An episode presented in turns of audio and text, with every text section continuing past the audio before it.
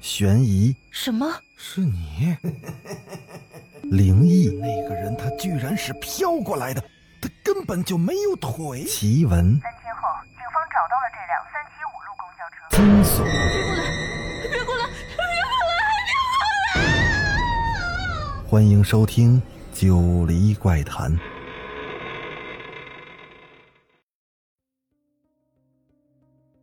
Hello，各位听友小伙伴，大家晚上好。欢迎继续收听《九黎怪谈》。那话不多说，咱们书接上文。男生没有办法，只得是耸了耸肩走了。何梦婷认识那个男生，那个男生叫张晨，他暗恋了很久，只是一直没有勇气上去表白。何梦婷跟在张晨的身后，不远不近，她想知道这个男生的一切。她发现。男生三拐两拐的走进了一所照相馆。何梦婷看了一下招牌，“奇异照相馆”。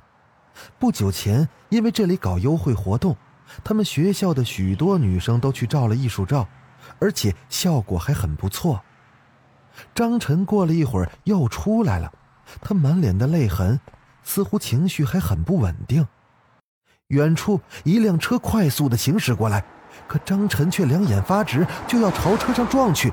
这时，何梦婷用尽全力将张晨撞开，两个人倒在地上，抱在了一起。可张晨的脸上满是悲伤，他起身，甚至没有看何梦婷一眼。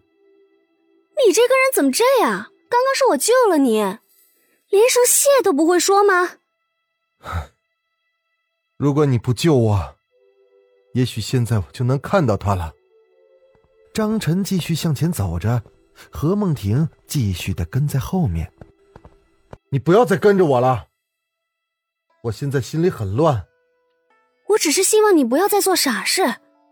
你听着，我知道你的一切事情，从刚入学的时候我就一直在注意你。你最喜欢的女生是宋雨菲，你是个胆小鬼，你从来都不敢和她表白。如果宋雨飞也喜欢你，她一定不会希望你就这样死去。如果她不喜欢你，你不是白死了？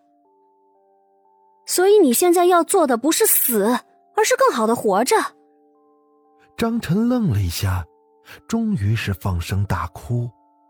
过了好一会儿，才平复了心情。啊，我喜欢宋雨菲，喜欢很多年了。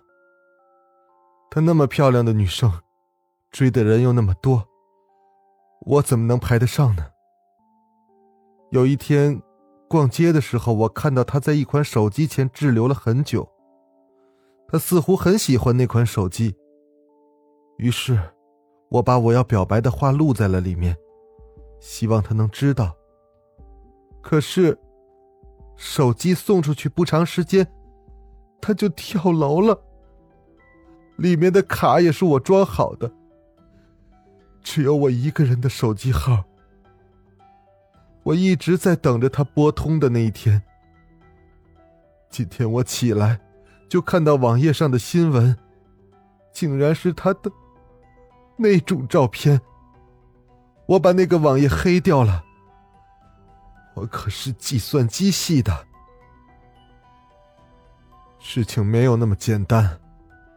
画面虽然经过了处理，但我知道是谁照的。能照出这种相片的，只有一个人。你是觉得宋雨飞是因为这些相片才自杀的吗？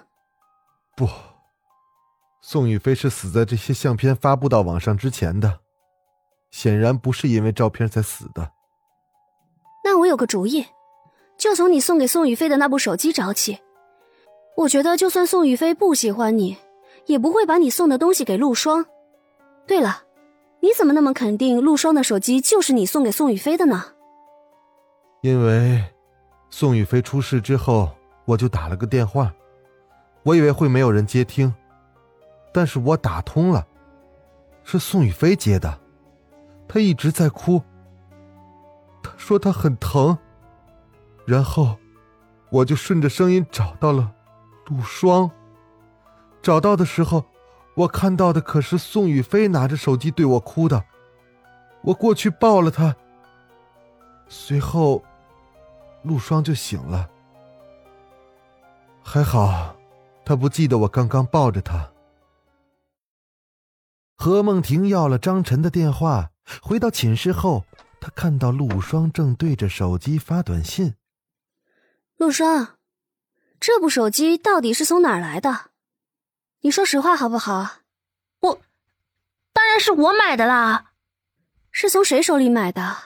哼，关你什么事啊？何梦婷叹了口气，将张晨跟他讲的事情讲了一遍。陆双听完了。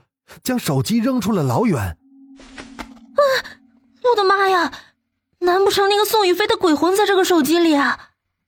你现在可以老实告诉我了吧？你可不要告诉别人啊，否则我就太没面子了。你知道咱们学校的网站有一个二手手机交易市场吗？我是在那里淘了二手货，货主发上去不到三分钟，已经有一大批跟帖的了。因为价格实在是太便宜了，才二百元，谁不马上拍下来谁才傻呢。于是我就赶紧买了下来。谁知道更划算的是，里面竟然还有一张存了一百多块钱的卡，当时真以为赚大了。何梦婷心里这时候这个生气，要知道平日里她可是不打折的从商场买东西，跟陆双比潮的。那我们现在怎么办啊？把这个手机还回去吗？可惜我那二百元呢。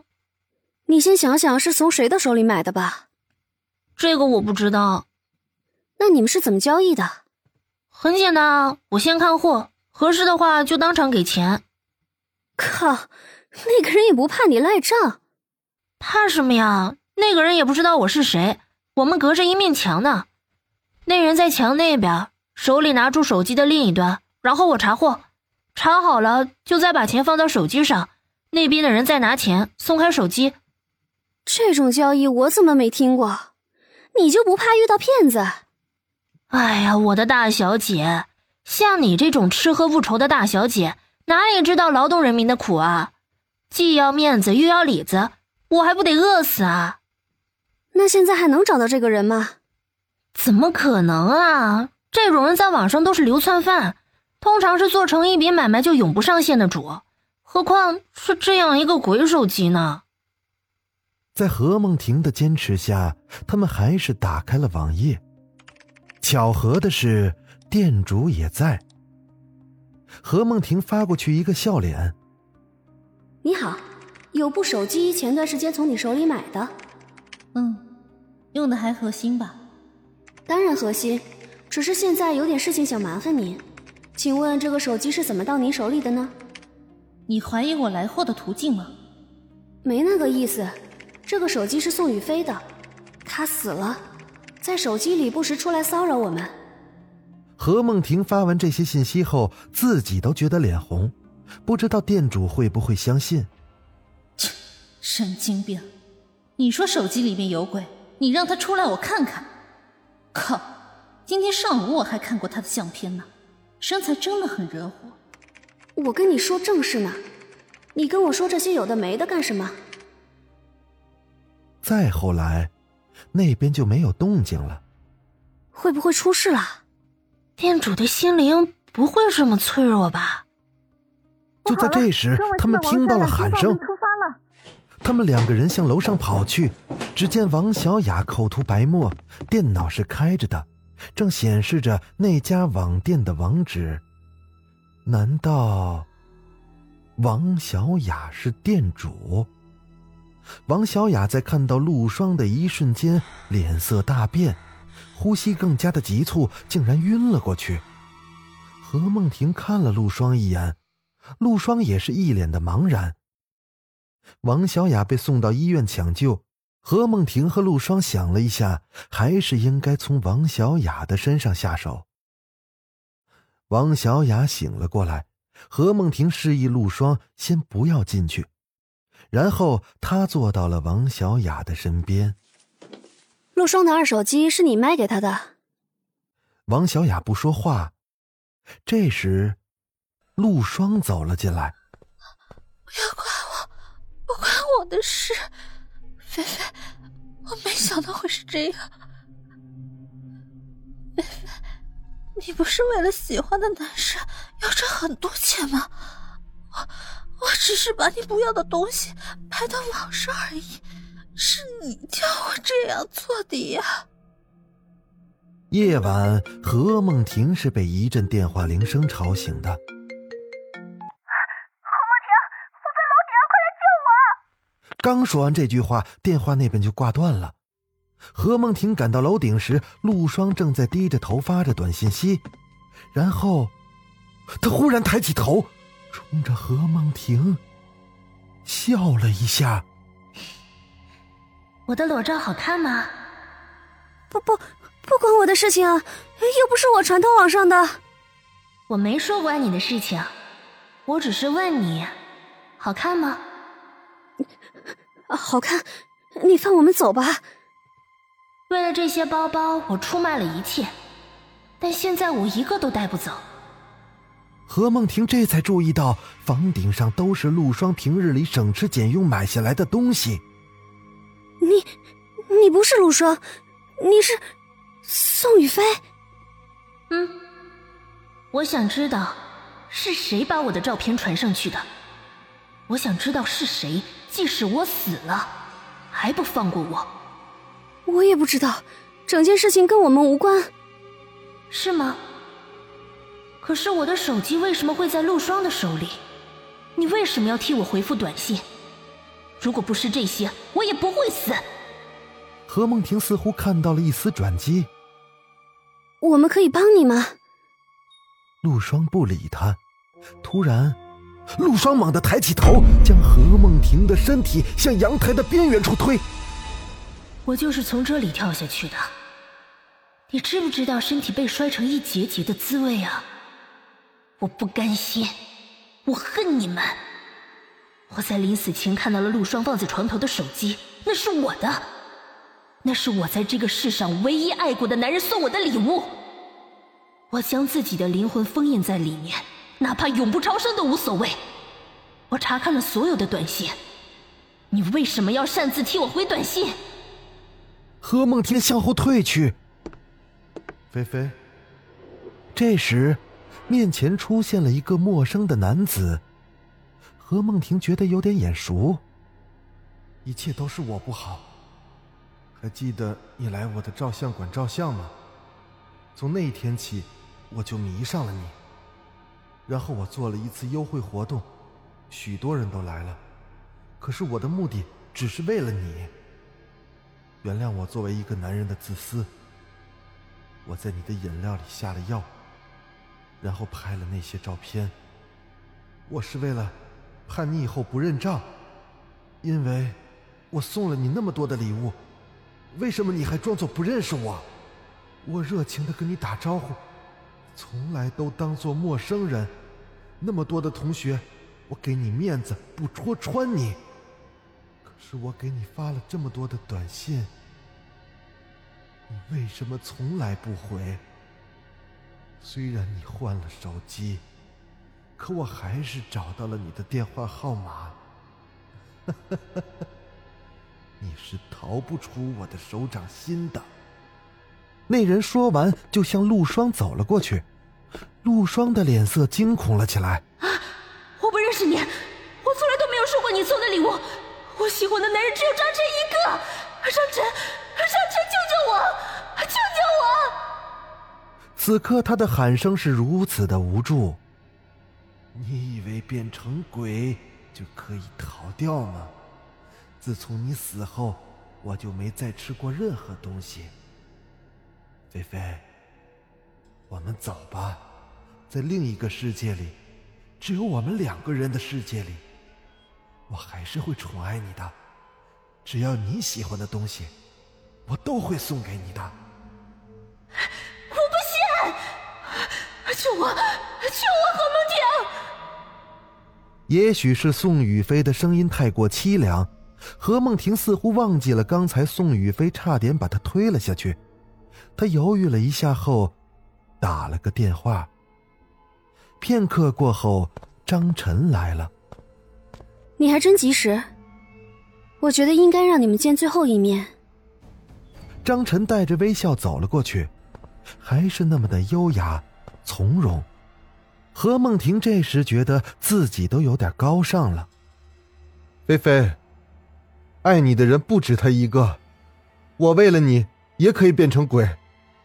从前我没有为你做过任何事情，但今后，我要保护你，直到魂飞魄散。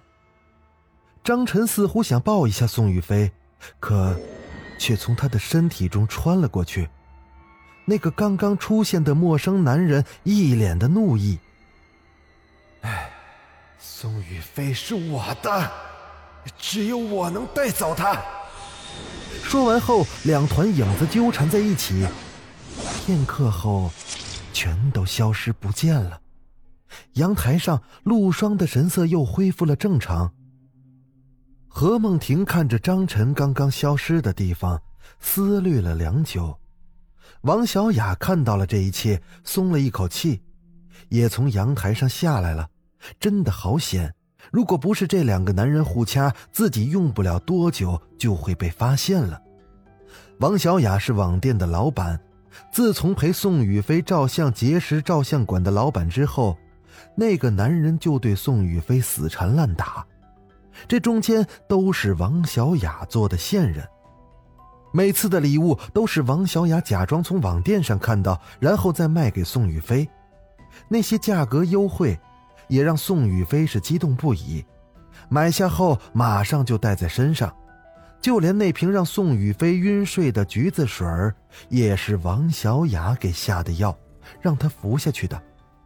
真正让王小雅想杀掉宋雨飞的，是张晨的那部表白的手机。手机里，张晨深情地唱了一首自创的歌曲。那首歌曲只属于宋雨飞一个人，王小雅疼的都流出眼泪来了。那么好的男人，为什么爱的不是自己呢？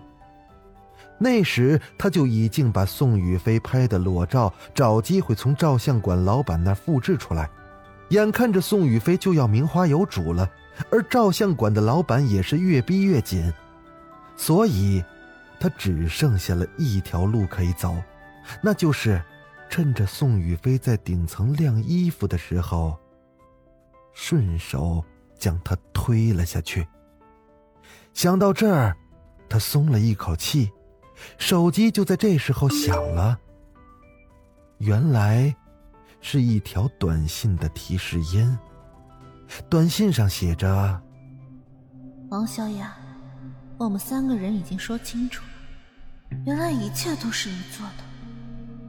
那么，你是想像我一样从顶层跳下去，还是像张晨一样在厕所吊死，还是像照相馆老板一样绝食而死？好了，故事讲到这儿就结束了。如果你有什么奇怪的经历，欢迎私信主播，主播将把它改成故事。讲给大家听，我是主播九黎香柳，咱们下个故事再见。